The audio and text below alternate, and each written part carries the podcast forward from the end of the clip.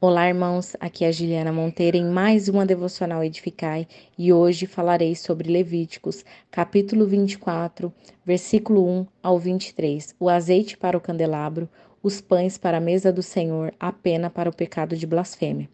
Neste capítulo, vemos as orientações de Deus para que os israelitas não deixassem faltar azeite para as lâmpadas do santuário, que deveriam estar acesas constantemente. O candelabro de ouro que ficava no santo lugar sobre a mesa de ouro é um símbolo muito importante para os israelitas até o dia de hoje. Também chamado de menorá, apontava para Cristo, assim como todos os utensílios do santuário. A menorá era utilizada para iluminar o lugar, para os sacerdotes realizarem seu trabalho.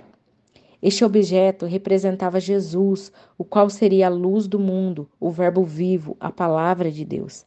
A igreja também é representada por ele em Mateus 5, do capítulo do versículo 14 ao, ao 16, que diz assim: Vós sois a luz do mundo, não se pode esconder uma cidade edificada sobre o um monte, nem se acende a candeia e se coloca debaixo do alqueire, mas no velador, e dá luz a todos que estão na casa.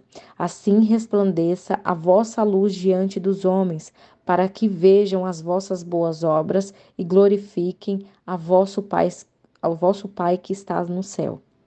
Queridos, quando nós, como igreja, somos um com Cristo, propagamos a luz, o caminho e a verdade, e assim fazemos o reino de Deus avançar.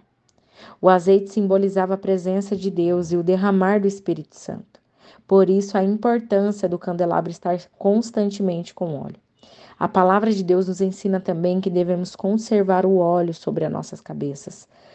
Lá em Lucas, capítulo 12, versículo 35 diz: Estejam prontos para servir e conservem acesas as vossas candeias. Irmãos, a igreja sem a presença de Deus não é capaz de ser luz. Os doze pães eram chamados de pães da presença.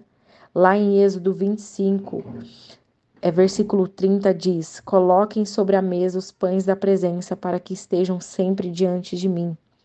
Essa era uma constante recordação da provisão de Deus para os israelitas, todos os dias. Os doze pães representavam as doze tribos de Israel, apontando para a provisão de Deus sobre eles. Blasfemar o nome de Deus era blasfemar o próprio Deus, assim como louvar o seu nome era o mesmo que louvá-lo. Os judeus pararam de usar o nome de Deus porque consideravam muito santo. Quando se referiam a Deus, eles o chamavam de o nome. O castigo blas pela blasfêmia era pena de morte por apedrejamento. O mesmo Deus que punia aqueles que blasfemavam seu nome naquela época é o mesmo que pune ainda hoje, talvez não mais com pena de apedrejamento. Ele só mudou a forma, o ritual. O mesmo Deus que exigia do seu povo reverência é o mesmo Deus que exige de nós também santidade e reverência para se relacionar com Ele. Irmãos, Ele não mudou, continua o mesmo, santo e justo. O princípio do olho por olho, dente por dente, que aqui se refere, era uma maneira figurada de apontar para a justiça de Deus, mostrando que o castigo deveria equivaler ao crime que foi cometido. Irmãos, que venhamos manter o óleo sobre a nossa cabeça todos os dias, pois só com a presença do Espírito Santo vamos conseguir iluminar o caminho daqueles que se encontram em trevas. A presença do Espírito Santo em nossas vidas é nosso combustível e a única maneira de sermos reabastecidos é na presença dele.